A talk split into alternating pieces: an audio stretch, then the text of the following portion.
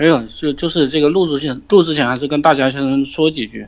就今天本今天早晨，包括这后面可能有一些人是陆陆续续下午啊或者晚上才刚看到我早晨发的这个帖子，然后呃，这个支持还是蛮给力的。我其实也就嗯这这两年，特别就到了这个时候的时候，我我自己会有这种感觉，觉得呃，就是作为这种媒体人是是能够面对很多人的这个呃就作用，他跟平时做篮球的感觉可能还是有点不一样。就就这件事情上，我觉得我能够起到帮助，还还是挺好的一个事情。然后，呃，就是说，如如果，呃，还之前没有看到的，然后还想出力的话，呃，就是明天早晨九点以后的那段时间，因为腾讯那边有配捐嘛，所以如果如果真的想捐的话，那个时间捐，它在这个资源最大化上可能相对来说比较好一点。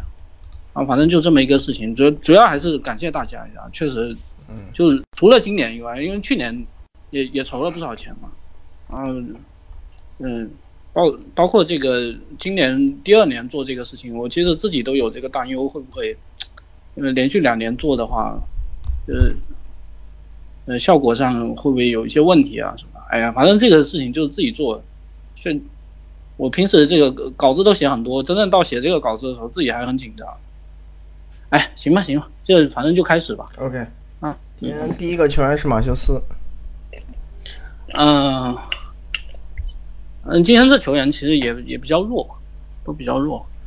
嗯，他可能还算今天最好的是吧？他上赛季先后在三个球队效力，但是在尼克斯其实时间比较短。嗯，主就是主要是独行侠和步行者嘛，主打得分后卫的。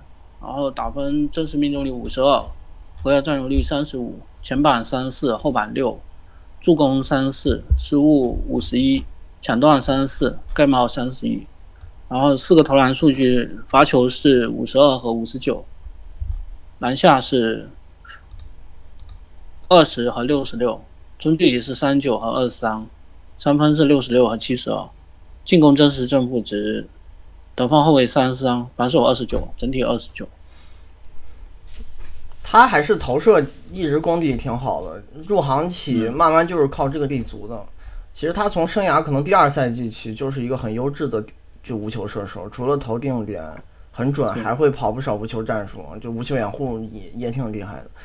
上赛季就这个能力，他在加盟独行侠初期那会儿刚重伤，也维持的不差。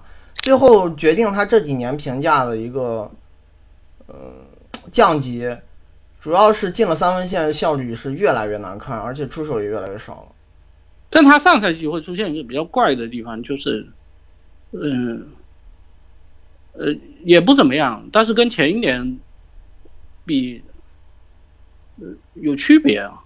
就他变成是中距离，本来有有投的那么些，但前一年其实投的也不太多。那前一年其实他的中距离，呃，维持的还行嘛，主要是篮下掉了，对不对？上赛季就这个篮下这个也比较符合他就是重伤完了以后影响运动能力的这个呃关联性嘛。结果上赛季他是一个，就篮下命中率反而给他调回来了，虽然出手还是不多啊，但是其实他以往篮下出手也没有很多。生涯早年还好，后现在就是自从加盟独行侠已经没法看了。但反正就是在都不多的情况下，其实他的这个至少终结效率其实是最近可能三四年最好的一次了，是吧？嗯，呃，罚球也多了一点儿，反而是中距离给他掉又给他掉下去了，很奇怪这个是。但两分球命中率还是差，最后这个那你中距离命中率降了很多，而且篮下本来占比就很低的情况下。这肯定还是一个决定性的问题。所以这个人可能现在需要减少参与战术的频率，可能对他进攻影响力是有帮助的。就是现在两分球的出手会拖累他效率，增加一些多样性不见得是好事儿。嗯，但这可能就是，呃，他原来所在的这些球队会让他做一些，特别是步行者，他其实过去是接一个奥拉迪波的位置。嗯，所以雄鹿是不是可以让他不做这些事儿？可以观察，因为他纯看三分球，其实投的很棒，产量不错，然后命中率也挺可靠，整个生涯三十八点二啊。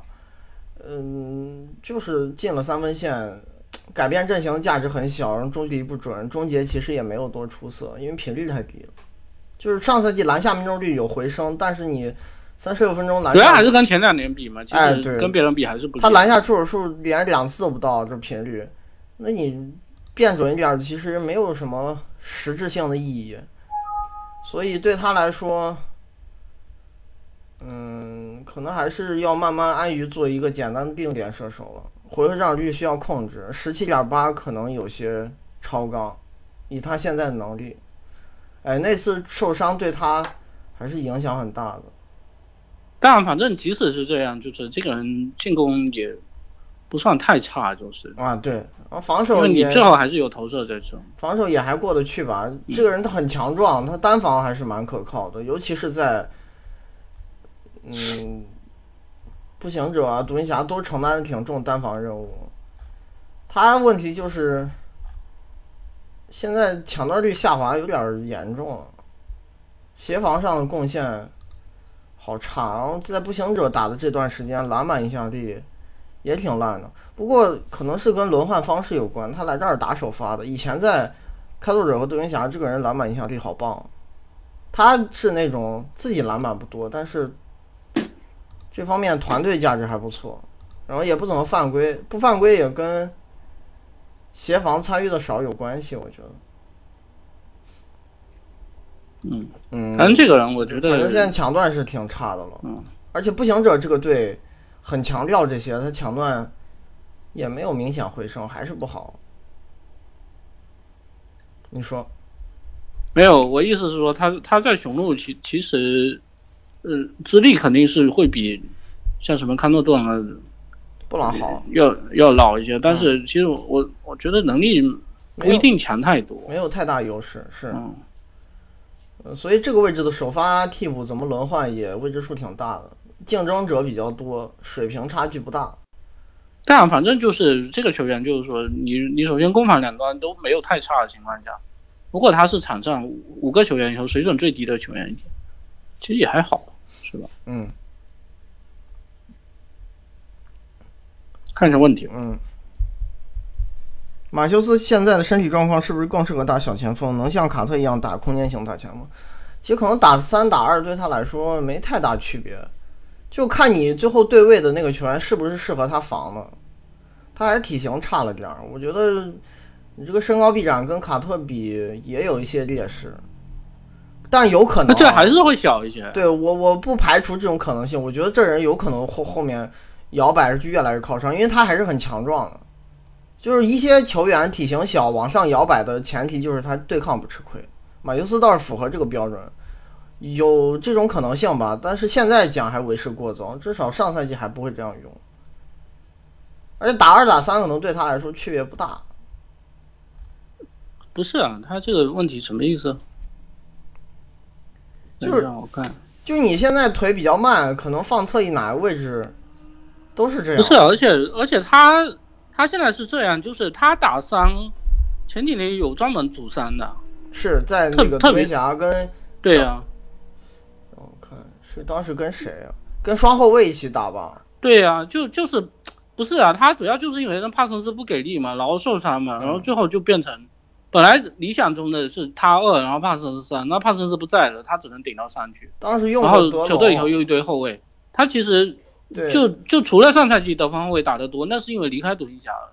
你看一七一八、一六一七，然后一五一六都是主打小前锋的，这个这个是正常。但其实我是觉得，就你因为你首先确确实是现在 NBA 二三号位的定义本来就比较模糊，然后他因为比较壮了以后往上摇摆，还好，呃呃，对，因为他本来可能就就要去盯对面小前锋的，有的时候是吧？嗯，这这也是要看对手具体配置的，但是我是觉得，就是卡特这个案例可能本身也不适用于，呃，就是你你在评价球队球员、别的球员的时候拿来做参考，因为这里头可能会出现一个问题，就是其实上赛季老鹰，你除了柯林斯以外，没有谁还能打四啊？特别好的大前锋是，哎，有时候贝尔曼是吗？有时候有一些球员摇摆到某一种位置，可能是某一赛季球队配置造成的。嗯你像下赛季，比如说亨特、雷迪什这些球员一起用，你跟卡特同时打打锋线，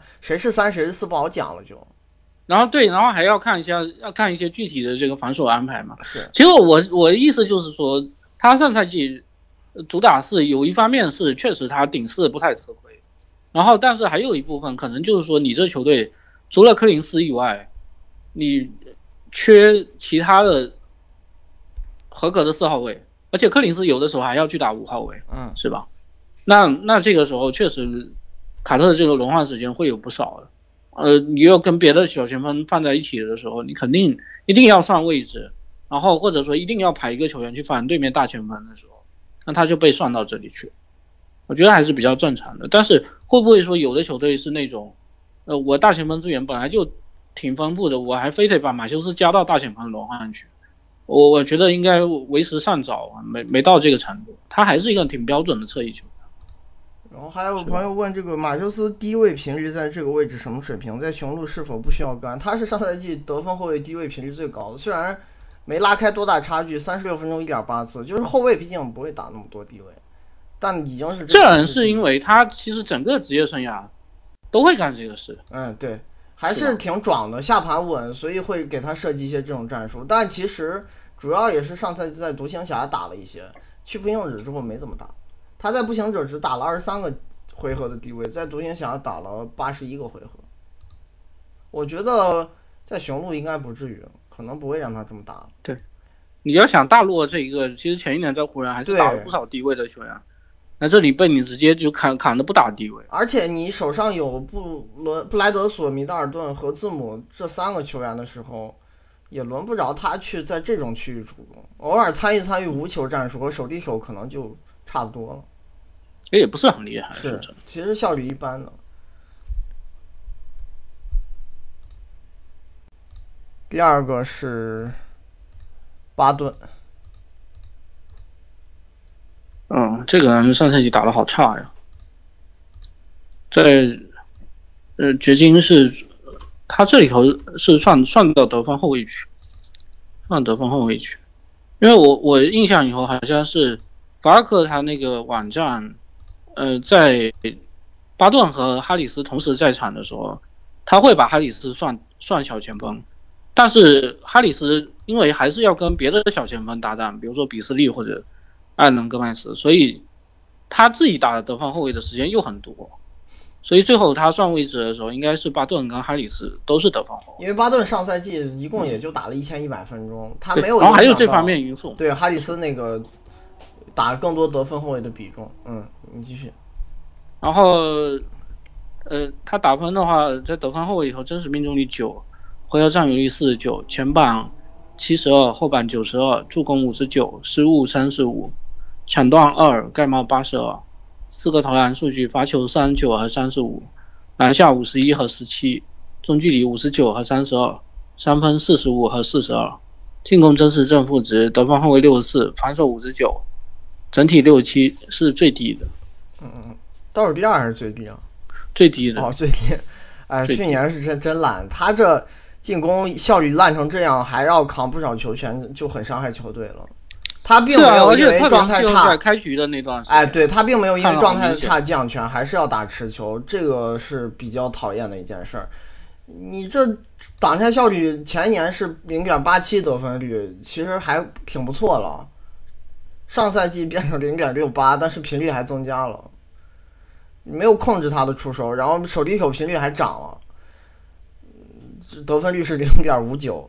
他其实三分投的还行，你要说定点吧，我觉得已经是上赛季表现里最能接受的一个环节了。所以所以其实其实我是觉得，就是具体到这个案例上，我有的时候也会感觉，其实 NBA 的这个主教练也确实挺难做的。他掘金同时出现了几个情况，一个是巴顿一个是打得不够好，一个是打的不，我只说他这个位置，嗯，一个是他打的不够好，一个是他有呃，就是他前一年的水准又挺高的，或者前几年水准又都挺高的，这里头其实反差比较大，是吧？然后还有一点就是说，他因为受伤的关系，你没打的时间你是不能检验他水平的，那你只能利用他有限的这个机会，来看看他到底是一个什么水准。那有可能，比如说我打个二三十场的时候，他他水准不够高，那这时候主教练会有一个想法，会觉得他履历特别好，那我是不是要坚持用他？能其实马龙他有这方面意思是那个小托马斯也也有点这种感觉，但是因为他跟巴顿情况还是不一样。那个对那个更差，而且位置弹性也比较糟糕，所以最后就就被打掉了。他的问题就是这个，他因为打的位置还相对多一些，而且掘金还还出现了一个别的情况，就是如果说比斯利是前一年那个水准的话，那可能也没有这方面担忧了。反正大家都差，都差，你可能用巴顿也说得过去。但比斯利去年进攻打的特别好，呃，他又进步了，所以你现在就出现了好多好多的情况，你自己退步，然后有有别的球员进步。而且你就又没有太多比赛检验的机会，那你在处处在中间的这个过程里头的时候，我们现在回过头去看，可能比较容易得出来结论谁上赛季打得好。但是你处在那个过程里头的时候，其实很难下抉择的，对不对？但好在这个球队他还是整体实力很强，所以能把战绩维持住。你要是一个季后赛边缘球队出现这种情况，有可能因为多用他这几十场一千分钟，把季后赛席位打没了。但问题就是说，哎，这里头关联性就很多，就很复杂了。那你就比如说他少用一点，是不是有一些抢七都不用拖到呢？对，有可能。掘金还算家底儿很足了，是 你一赛季给了巴顿这些试错机会，还有给了小托马斯有个十几场试错机会，其实都是压打压了一些比他能力在上赛季啊表现更好的球员，是在开倒车嘛？但但是小托马斯，我觉得那个错误更不能容忍的地方是在于。他前一年打的就不够，哎，对，而且是吧？呃，他在场打的那段时间，进攻可能比巴顿还糟糕。哎，反正这而且这么矮的球员遭遇了一个当时评价里头毁灭性的伤病的时候，呃，你要调回来的可能性也比较小，反正难度更大。我认为巴顿应该新赛季不会这么烂了，肯定会回调，就看回调到什么水平。你你这五十点一的真实命中率也不可能一直维持。反正掘金新赛季轮换怎么用还得再观察，他会不会首发，再再看吧。哈里斯穆雷位置肯定是稳的，米尔萨别基奇也不用说。小前锋位置，因为你上赛季太糟糕，现在怎么做轮换也是存在未知数的，不可能信任是无限的，除非你训练营啊，包括夏天你给教练呈现出来很棒的竞技状态。重新赢得信任，这是。那你包括上赛季季后赛，其实后来打着打着，克雷格都被拿到首发来了，是是吧？这里头也也是，哎，我我觉得比较讨厌的一件事就是他打这么烂情况下，还是之前同样的打法是不太能接受的。如果你老老实实多去站定点，少持球，可能也不至于这么伤害球队。他其实这年定点三分投的还可以，下降的都是啥？攻框突破、持球投，整个中距离。三分的持球投全都掉了，然后你因为突破变差了，助攻也变少，失误还是一样多，就是这些都是跟身体有关的。其实不太依赖身体的简单的接球投维持的还可以。上一赛季有，但他上赛季防守也不够好啊，那是那这可能也跟身体状态有关。这抢断率已经没法看了。这个人其实一直也不是一个特别擅长防守的球员，他他有点瘦嘛，对，打小前锋打侧翼有点瘦。还有一个问题是纪律性其实挺一般的，篮板影响力和。这个限制对手罚球都不太好，其实他犯规不多，但是自己喜欢漏人，然后喜欢一些冒险抢断。以前造失误挺厉害的，然后上赛季就刚入行的时候造失误很强，上赛季这抢断率没法看了已经。他盖帽率也不错，但是没有从对团队的护框影响力上体现出来。我觉得还是巴顿这人，哎，纪律性不太好。我我也不知道怎么说这事。但他关键还有一点啊，他其实真正到了季后赛连三分都不做。对对，那会儿定点不成，那就不是这个只做定点就可以解决的问题了，是吧？季后赛是不该用的问题，有几场真的差点快弃用了，但最后有几场又有点。那你最后打完，其实其实还是这场比赛还是他有个别这个亮亮眼救主的表现，但是最后四十三点四的真实命中率，这也太离谱了吧？这比常规赛又要低一个档次。还是甚至我都觉得。因为伤害更大，他他是赢了一一个抢七，但是后来又输了一个嘛，是不是？就是说，我都觉得巴顿其实你可能少用一点，是不是？这球队进西决了，就进西决了。嗯，有可能，因为打开路者那轮，即使抢七输球，最后净胜分也很接近，没有什么差距，可能一个小的调整就足以改变战局。哎，当然这都是马后炮。嗯，是说，嗯。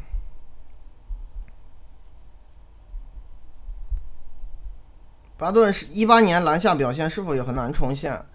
呃，有这种可能性，但是他上赛季其实下滑最严重的不是篮下终结效率，是出手频率。我觉得效率上这个事儿还好，你得把频率减回来，罚球也降了，这个可能比效率更容易影响你的整体表现。因为你篮下如果打得多，即使是六十左右的命中率，也是挺好的一件事儿。只要效率别太糟糕，打篮下都是挺高效的。但你突破的不不够多，影响才大呢。因为你挪出去的这些出手到中距离就成三十多准星了。他这赛季十到十六尺、十六尺到三分线的出手比前一年都会多一点儿，篮下降了嘛？我觉得对，还是还是这个频率的问题。是，我觉得效率上这个倒不是最容易担心的，还是频率问题。呃，主要去年表现主要受困于身体状态嘛，肯定啊，他有一些时候都看不出速度爆发力的优势。以前这个人运动能力非常棒的，他是一个乱战狂人，然后参加而且他早年的时候三分好差。对，那会儿就是靠快攻。偷一些那种乱战机会，这人快攻是真猛啊！这个每一年效率频率都非常高。他就是这几年把跳投练准了之后，整个进攻档次一下给提升了。以但以前没没跳投的时候，擅长的是攻控。他和掘金其他侧翼比相相比，主要优势是拥有一定主攻能力。哎，这人是个挺不错的第二挡拆手，就是在前一年打打的挺。状态挺正常的时候，是个挺不错的第二挡拆手，而且传球也蛮好的。他是前一个赛季签合同前，我觉得头突传没有真正的短板，都挺不错的。嗯，这个是相对来说是挺均衡的，持球投突破挡拆之后出球这些都挺好的，挺好的一个第二挡拆手。你你要不然如果他打法比较毒的话，那。他其实真正也就是一七一八，相对来说效率还可以，他也没有高的离谱，然后球权也没高的离谱，那你这进攻其实不是很厉害。一定要有一些传球帮助。对对，传控帮助。他主要还是这个人，其实其实是可以客串客串控卫。对，虽然他在控卫里头，可能传球的这个属性就不显了。但当你球队替补控卫很差的时候，是需要这样打，因为掘金前一年他就不莫里斯打出来之前是有这个问题的。当时用的是穆迪埃嘛，对吧？后来换了个德德文哈里斯，都相比于穆迪埃是巨大升级。但其实哈里斯这几年进攻也早不如当年了，持球是越打越少，后期是朝无球转型的。下一个是考利斯坦，啊，他上赛季在国王主打中锋的，然后。嗯，打分真实命中率是二十三，回合占有率四十二四十三，前榜二十三，后榜五十五，助攻七十二，失误九十五，抢断八十九，盖帽二十三，然后四个投篮数据，罚球是五十五和七，呃，篮下是八十三和三十六，中距离是五十五和十六，嗯，三分球不投的，嗯，就就。就瞎蒙进去，瞎蒙了一个球吧，是不是？他然后，嗯，他进攻这次正负值中锋三七，防守二十一，整体十八，还不错的球员就是。我觉得光这一年搞来别利查，他是最大受益者，一个他一个福克斯。哎呀，这前一年跟兰多夫合作，把他真是逼到干那些自己不擅长的事儿，干太多了。他前一年说不准是中锋还是四，因为跟兰多夫一起打太久了。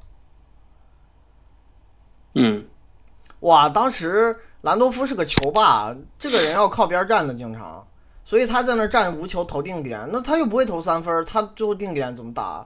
就是在那投长两分，在中距离哎，是一个非常复古的方式，但他根本这种区域维持不了高效。他上赛季中距离频率我记得中锋前十，今年砍了一大堆。整个打法又明显靠近篮下，篮下频率涨回去不少，然后终结效率也挺可靠的，还是一个挺好的终结者。他作为终结者的一个小瑕疵，可能就是进攻篮板不够厉害。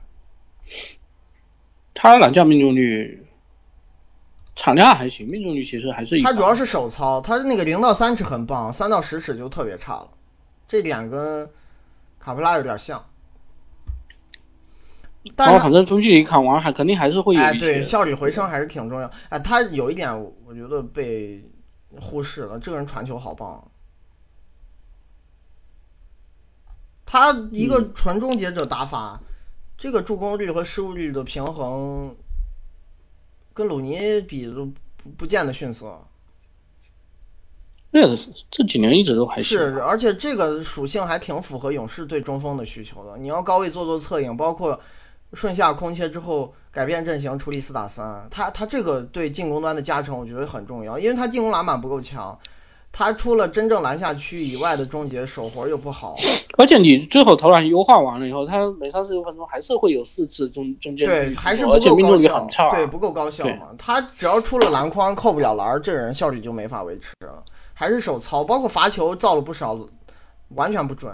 你这个五十六点六的真实命中率在 NBA 是不错，但是在中锋里头很差。对啊，更别说是终结型中锋了。对。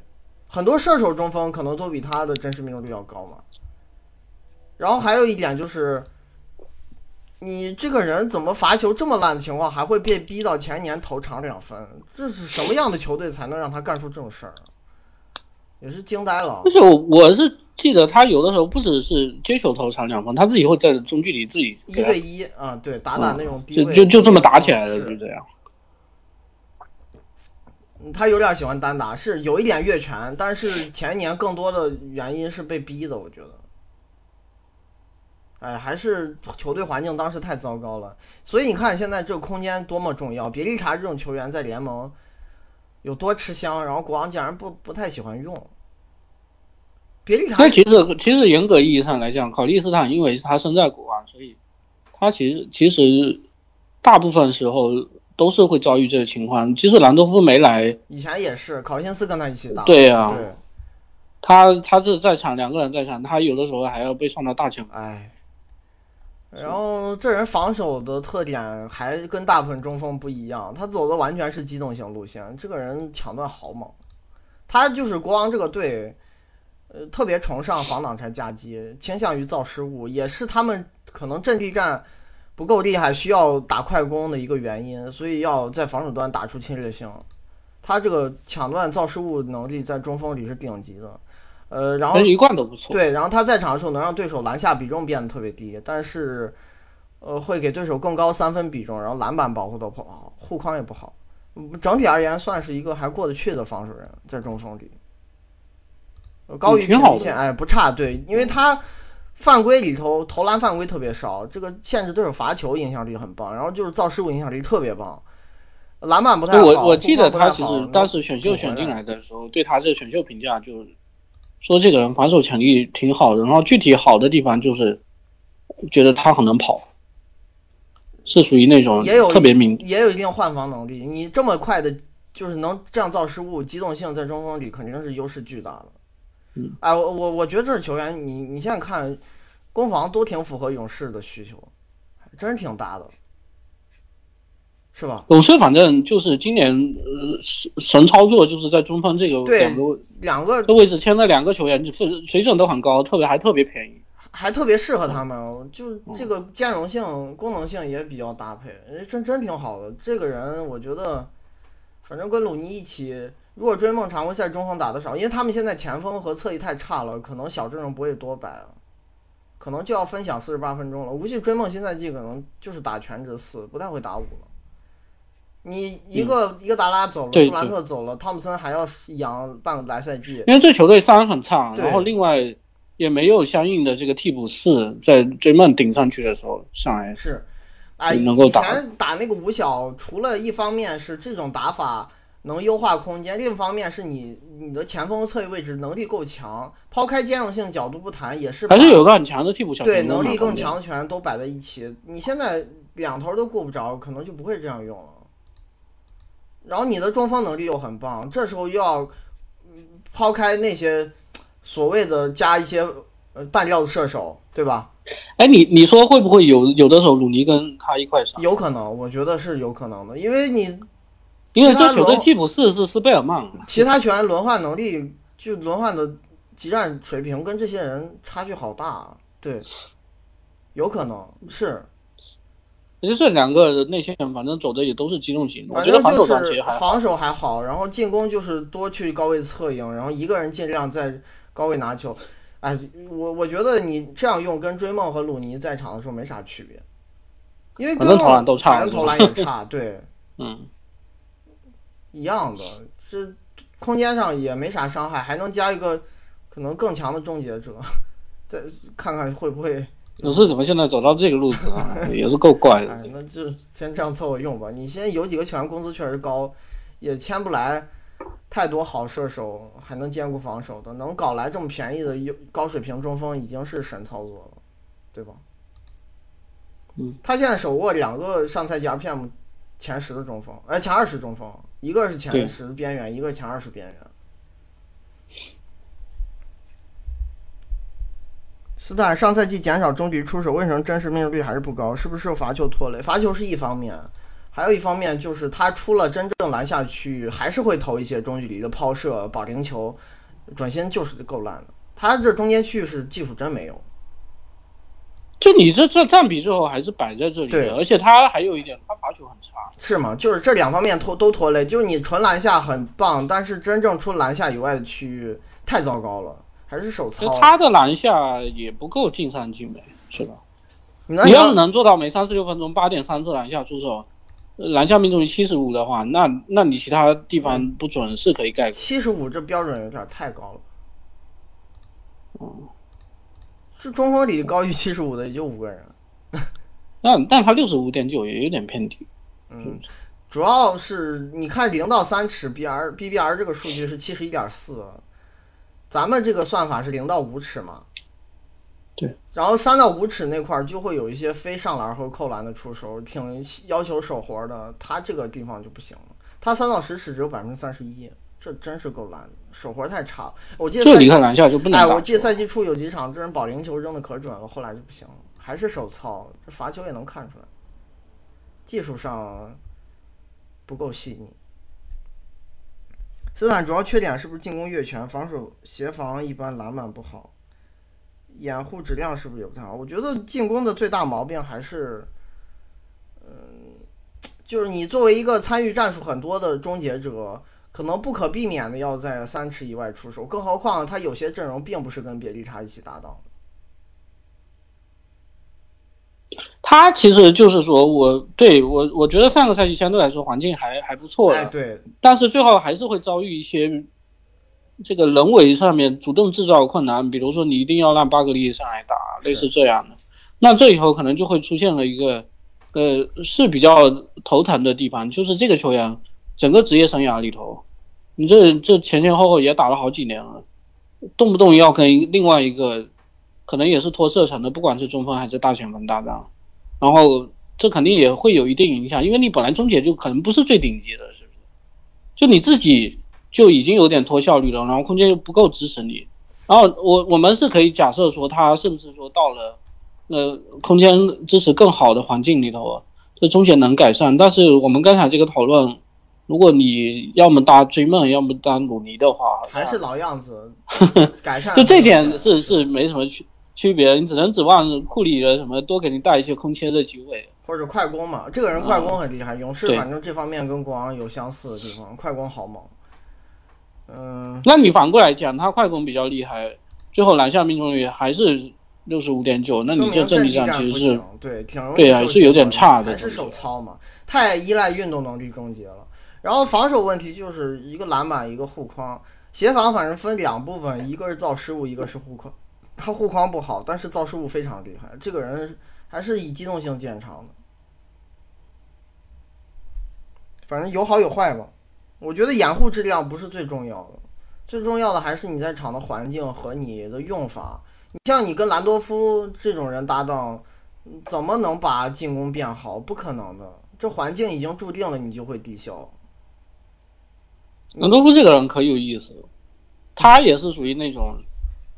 我你你你你，就打到老啊！他他是球霸，哎，对他是这样，他就是我，反正不管怎么地，我就是要扛球权，我最后扛到球权，一直扛到没球队要我。哎，对对对，扛到退役还要扛球权，哎，真是。你像别的球员，他有些比较典型的就属于那种，我我整个职业生涯，他早期可能巅峰的时候能扛球权，然后随着这个能力下滑以后，球权慢慢往下降，然后最后就就很自然就淡出联盟。这个人是退役之前，或者说没人要之前。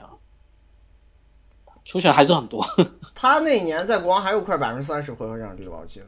然后在灰熊最后那年回头就走了，打第六人。但反正也有意思，就是灰熊啊，还有国王，可能在主攻上确实有资源匮乏的这个困扰，也会鼓励他这样。哎，对，他在灰熊那年打第六人，开发能力嘛。哇，那上去就是带着一群空间黑洞就自己打。他其实生涯后期篮下已经降了很多了，没有早期侵略性好。最后就是各种面框跳投、花式跳投，就是安东尼嘛。哎，对，就是一个肥胖吧、更肥胖的安东尼。他在一六一七赛季在灰熊回合占有率二十九点二，还是生涯新高。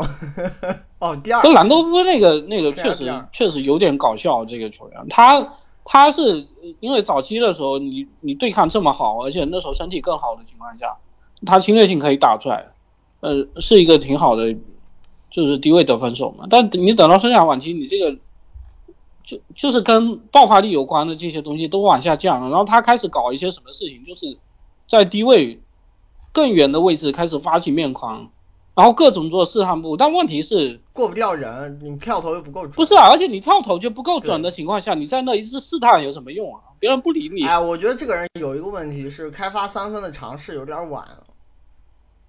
呃，可能有这个，但是这个可能也是一个时代的局限性吧，因为，呃，就是你三分开发不出来，也没有转无球的资本。这人运动能力和体型在内线里优势不大，运动能力其实，在生涯后期可差了，因为太胖了。早年挺好的，后来控制不住体重，所以而且其实有一点就就是，呃，前几年你像像灰熊，他打的不太典型的那种，他首先就是。因为兰多夫他，你要让他去去练三分，你要球队先重视这个。哎，但是灰熊其实很长一段时间都是 NBA 可能最重视低位的球队。然后还有一点，他的内线搭档也会促使他更更愿意这样打。其实就是灰熊他可能确实不怎么强调空间啊，就是低位还是打得多。但如果你一定要说谁是拉开空间的，那肯定还是小加给他拉。嗯。哪怕小加没有练出三分之前，他中距离投的也不少，对不对？就是就会变成兰多夫。其实，呃，你要论侵略性，或者说离篮筐更近的那个位置多出手的话，他以前更早的时候也比小加更像一个中锋啊。小加其实中间区域操作特一贯都特别多。嗯考利斯坦定点过多是不是也是一种越权的体现？在勇士安心终结的话，能达到鲁尼进攻水平。对这个人就是，反正有一方面被逼的，另一方面是你也愿意出手啊。就给你这环境，你还真投，我觉得也不是一个值得夸奖的事儿吧？还是有问题，就是确实有点越权。但我反正我是觉得，就就是确实现在我们有有的时候，你像碰到什么。呃，太阳的防守啊，或者什么奇才的防守的时候，会觉得啊，很多东西不好分析。其其实考利斯坦他可能跟别人不一样，是可能在进攻端也会遇到类似问题，是吧？就你这球队整个体系都是混乱的时候，你很难去单挑单个球员的问题，会变成是这样。想达到鲁尼的进攻水平，他现在有两个问题，一个是你把你这中距离线给我砍掉。鲁尼是除篮下以外，真不乱来，一次都不就不乱投了。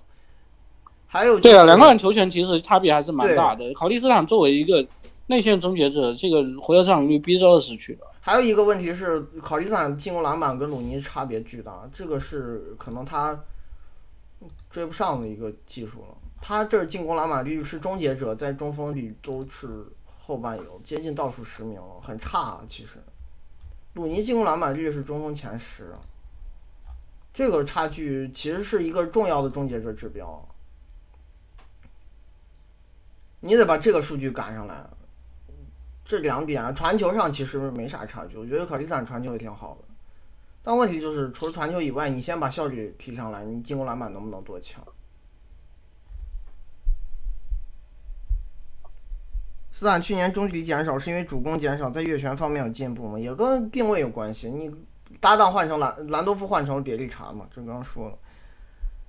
呃，在勇士如果更被限制，罚球再回调，效率会有多大提升？我觉得先定一个目标，是不是能达到百分之六十真实命中率啊？这也不算多高了，这对于终结者来说，看有没有机会。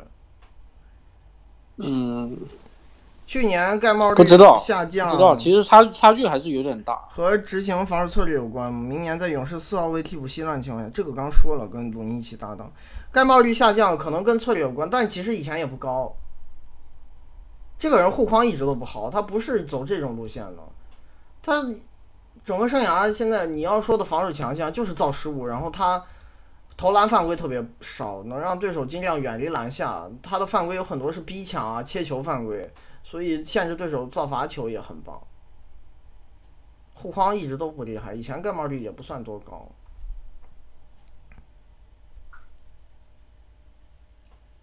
考伊赞挡拆水平究竟如何？为什么有人质疑他不会打挡拆？啥意思？这个谁质疑啊？我也不懂这种质疑从何而来。上赛季挡拆接球的得分率是胜过联盟挺厉害的百分之六十三球员，顺下会多一些，就外拆比前年少了，所以效率提升了，还可以啊，不差，而且传球也挺棒的。你主要还是要给他足够好的这个对，挺好的一个掩护人，因为这个身体条件在那摆着，这么棒的跑跳能力。下一个是威利埃尔南戈麦斯，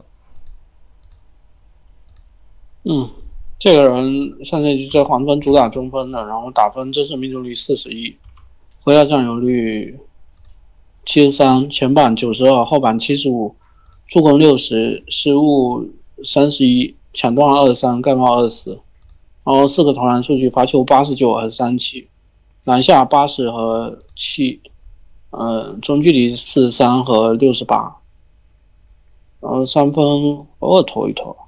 六三和八十九，这人其实进攻挺好的，就是个真实坎特正负值中锋第三十，但是防守，因为防守垫底了以后，最后整体也只有六十八了。他其实就是一个弱化一些的坎特，进攻可能都没啥差距，我觉得挺接近的。进攻篮板，哎，这个人就是他作为终结者能开发出大量篮下机会，虽然效率不好，这跟坎特一样，因为受限于爆发力，纯篮下的命中率不够高。但你毕竟这么多出手呢，还有很多罚球，而且还有这么高进攻是觉得篮板我是觉得他进攻端其实其实没有什么明显短板，传球也没很差，是的？对，然后，然后你你是，而且他是一个篮下高产不够高效的球员，你如果跟考伊斯坦比还会再低一点，但是你别忘了这人罚球还造了不少啊，他对侵？略性非常棒，这个人罚球、篮下频率还有进攻篮板啊率都好棒。对啊，然后还有一点就是说，他其实离开篮下还是有一定的技术的手活还可以。对啊终结能力，然后再加上偶尔投一投三分球嘛，虽然这一项还是没有彻底开发出来，我觉得就是这这球员其实进攻端挺好呃，了，在中锋里真挺好了。而且其实担得起全面这个评价，是吧？他问题就是没有什么明显的短板实在太糟糕，太糟糕了。这个人是全联盟最烂的护框手，可能没有之一啊。他在场的时候，这黄蜂护框没法看，而且他是一个走那种保守蹲坑路线的中锋。他抢断也很少嘛。对你首先防挡拆已经不扩出去了，然后频繁在篮下守着别人，别人还这么挑战你，你还是 hold 不住。这白长这么大个，体型这么好的一个内线，哇，他真是这个体型下联盟最烂护框手。坎特在护框上都能明显胜过他，说真的。那所以就出现了这么一个情况啊，就这人其实这进攻这么好了，我觉得他你单论进攻的话，比泽勒有多样性嘛？那比比永博那是不用讲。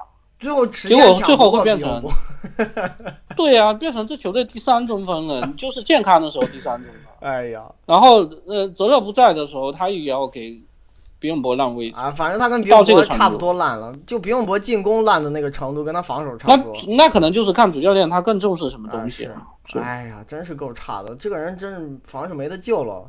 他就篮板还行，然后就没啥别的能看。这种篮板好，你在护框这么差的情况下是没有什么意义的，因为对手大部分回合直接一下就把你的防线捅穿了，你连抢篮板机会都没有。哎，这就是护框是真够差的，还长这么大个一中锋。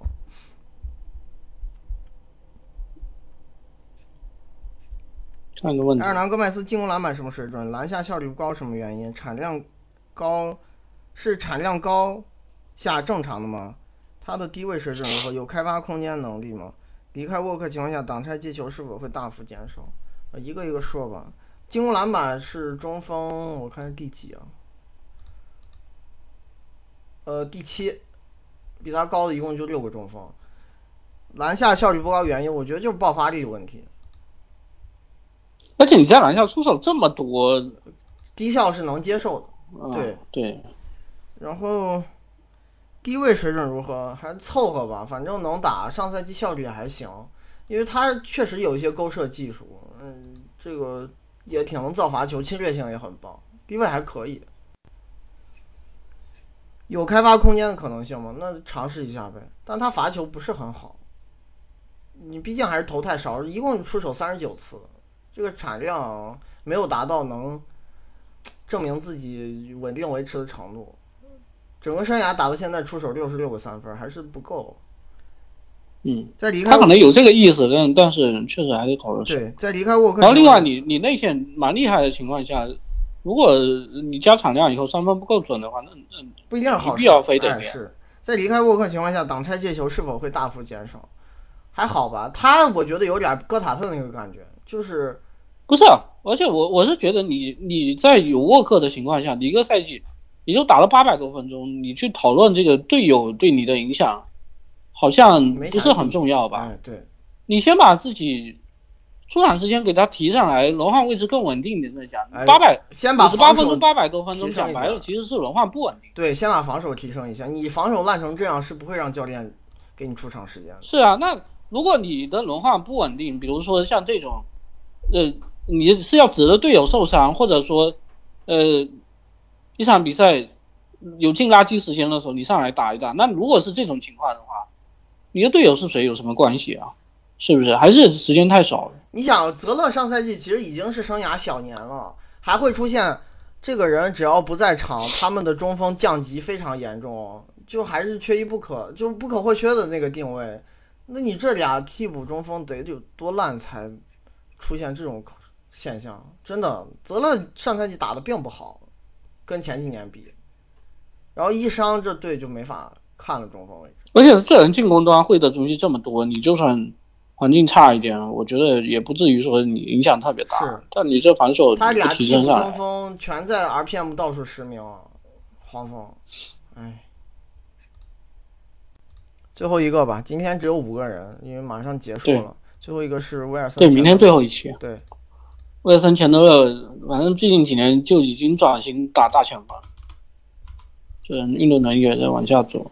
嗯，打分真实命中率二十五，回合占有率四，前板四十四，后板二十五，然后助攻五十六，失误十八，抢断二十四，盖帽三七，四个投篮数据，罚球二和三十五，篮下十二和十六，中距离二十九和五十七。然后三分四十三和七十四，进攻真实正负值大前锋四十三，防守五十六，整体五十五。他现在回回合占有率已经低到快不能看了，上赛季就是纯粹的那种定点射手，但他有一个问题啊，就是其实三分投的还行，但他无球习惯并不好，三分产量不会因为你的回合占有率降低而就多打无球而提升的。他很喜欢在无球的时候，比如说溜进去抢抢进攻篮板，空切偷一下，或者是定点接球再突破，并不喜欢直接出手，三分产量还是低。呃，我其实很纳闷这个球员，这球员他是这样，就是说，呃，首先他的三分确实是不太稳定啊，因为你这看看他整个职业生涯也能够看出来，是吧？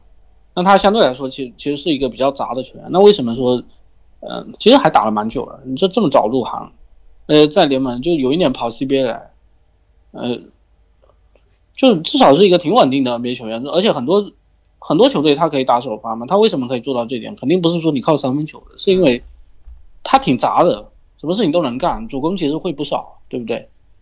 然后呢，在这个这人其实，在二十九岁的时候，也就是一六一七赛季的时候，回合占有率还很高啊，他当时二十二的回合占有率嘛，然后五十四点五的真实命中率是不高，但是也符合这种就是杂而不精的球员的一个特质，也不差，反正就哎，对，也就是这样。你如果说他能做到回合占有率二十二，然后真实命中率五六七八五十六七八的话，那这已经是一个优质球员了。是这不会也不符合这个杂而不精的评价嘛？然后结果在到了一七一八赛季的时候，反正出现了一些事情，比如说呃，这个他跟米尔萨普其实位置有点冲突，然后约基奇你你更受重视了以后，然后又有一个米尔萨普外线那些球员要拿球，他就把回合占有率全砍了，是吧？对不对？嗯，他把回合占有率从二十二直接砍到十四了，感觉就是说。我既然是杂而不精的话，那我就给队友让位吧。然后他是出现了一个情况，就是这人会出现降权完了以后效率提不上来，是，对不对？降权了以后效率提不上来，那我现在可以给他，就是说我看完一七一八赛季的表现的时候，我可以给他一个评价，就是这人进攻端他可能原来就不够好，所以他认识到问题了，他想把呃球权让让给更高效的球员。但是他让完了以后，他发现自己的无球又不够出色，所以这球陷入一个比较尴尬的地方。但问题是啊，等到他三十一岁岁的赛季打完了以后，给我的一个感觉是，这人好像不是主动让位啊，他是球权捡不回来了。我或者这样讲好了，就是说钱德勒，如果说，因为我们原来对他的要求，特别是在这个一七一八的要求，他是场均打三十二分钟的，是一个首发的要求啊。你打首发的时候，肯定是，呃，要尽量去考虑兼容性的嘛，是不是？这也是你让权的一部分。当你的首发队友能力比你更强的时候，你要把这个球权让出来。但接下来，我我就我现在有一个疑问啊，比如说这个球员，你你只指望他一场比赛打个十五分钟，但是他上场的时候，像一六一七的那个时候，扛不少球权，用一个中等的效率给他消化掉，他能不能做到？说真的，我不知道了，他怎么会现在一个赛季？上赛季打完了变成真实命中哦，回合占有率只有十二了，比前年又低了。那他他这个让权到底是主动让的还是被动让的？我不懂了。然后现在又碰到一个禁药的问题，而且 就是他他以前也是有这个情况，他降权啊，所有区域的那个投篮分布好像有点等比下降的意思。但问题是，至少他整个职业生涯前面稳定再降降到十九。高的话可能有二十二，反正还是一个挺能能用的半吊子持球手，确实不厉害。对啊，但问题是这两年你先是降到十四，然后降到十二，有没有哪一个就是或者说你你说之前有有没有那种案例，就是有一个半吊子持球手，真是因为队友我硬给你球权砍到十二，然后即使他这个呃持球能力是可以捡得回来的，这有先例吗？而且比较少。这个人还有个特别有意思的事儿。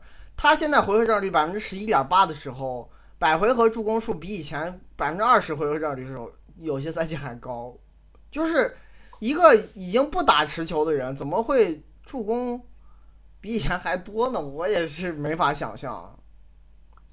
他以前他他这个生涯轨迹说真的很怪，你知道吗？对，就是是挺怪。他以前是一个就是扛不少球权，但是传球非常差的球员，完全不传球啊。当时回合占有率二十多的时候，百回合经常二点五助攻，这种表现是完全不能接受的。但现在好像回合占有率降到十一点几，百回合有三助多一点儿，是不是又能接受？但是传控只是这里头一部分，对，只是自己的进攻 怎么办？那我我其实我真的觉得，就就是如果一个球员二十九岁的时候是一个杂而不精，然后球权其实砍的蛮多的球员的话，他接下来的这个呃就是。其实讲白了就是看你愿不愿意往下退嘛，是不是？那退的方式可能有有几种，一种就是像他是一七一八这样，我球权砍完了以后，我不管这个主教练用的是不是合理，这另外一回事。我通过砍球权来获得足够多的出场时间。还有一个就是，我通过砍出场时间，我尽量把原来这个角色给他保留下来，是吧？嗯。他他上赛季这个打法。我真的没办法想象一个球员早年的时候是一个砍球权的，两年之内可以变成一个，这回到占有率已经是同位置最低的之一了。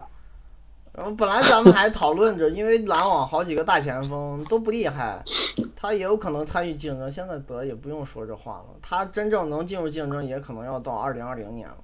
然后还有一点就是，就是说他其实防守比进攻还要差。对他特别是作为一个大前锋大前锋，这个人协防一直都很差，他抢断嗯很少，就是体型运动能力以前挺出色的，抢断很少，呃，护框也没多好，篮板影响力也不怎么稳定。这几年在掘金啊、快船，有的赛季篮板影响力都不咋样，哎，防守还是一直不厉害。他也就是凭借这个身体优势，在掘金一六 A 七八赛季担任了挺重要的小前锋防守任务。因为当时缺小前锋，没办法把他定为这个位置。最后一场打森林狼那个季后赛门票争夺战，他防巴特勒嘛，其实更多是因为这个队好像没有更适合防巴特勒球员。这是掘金最近两年一个一直想改善的毛病。确实，他们没有标准的小前锋防守球员。嗯，这个人如果是打到四，协防就有点烂。嗯，而且还有一点就是说，因为我从你进攻端这个一再砍球权，就是有有点反常态的这个这个选择，我有点怀疑他身体状态是不是也是也是在走下坡路的，是吧所？以，哎呀，怎么说着说着感觉离退役不远了？哎，那说真的，就是上个赛季的那个表现啊，有可能。完全不出彩啊，是吧？他在 NBA 继续找到工作，我能够理解，因为你你毕竟是一个在 NBA 摸摸爬滚打哎这么久久的球员，你想找一个边缘轮换的位置是可以，但是即你只看他上赛季的这个表现的话，我敢说你在任何球队出场时间都不会太稳定。你想，一个 RPM 已经啊掉到同位置倒数十五名的三十二岁球员吧？对啊，其实你这随时其实淡就会联盟，确实是一个即随时有可能发生的事情。行，看看问他的问题，应该也不多，今天问题都不多。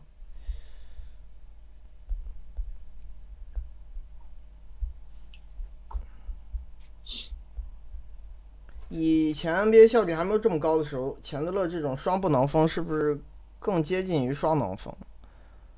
嗯，反正他进攻不差，还可以，也谈不上双不能锋吧，因为你是持球打法，反正他在哪个位置都会打持球。以前还打过二号位呢，更早其实接近于二三号位摇摆，现在是开始往四上打了。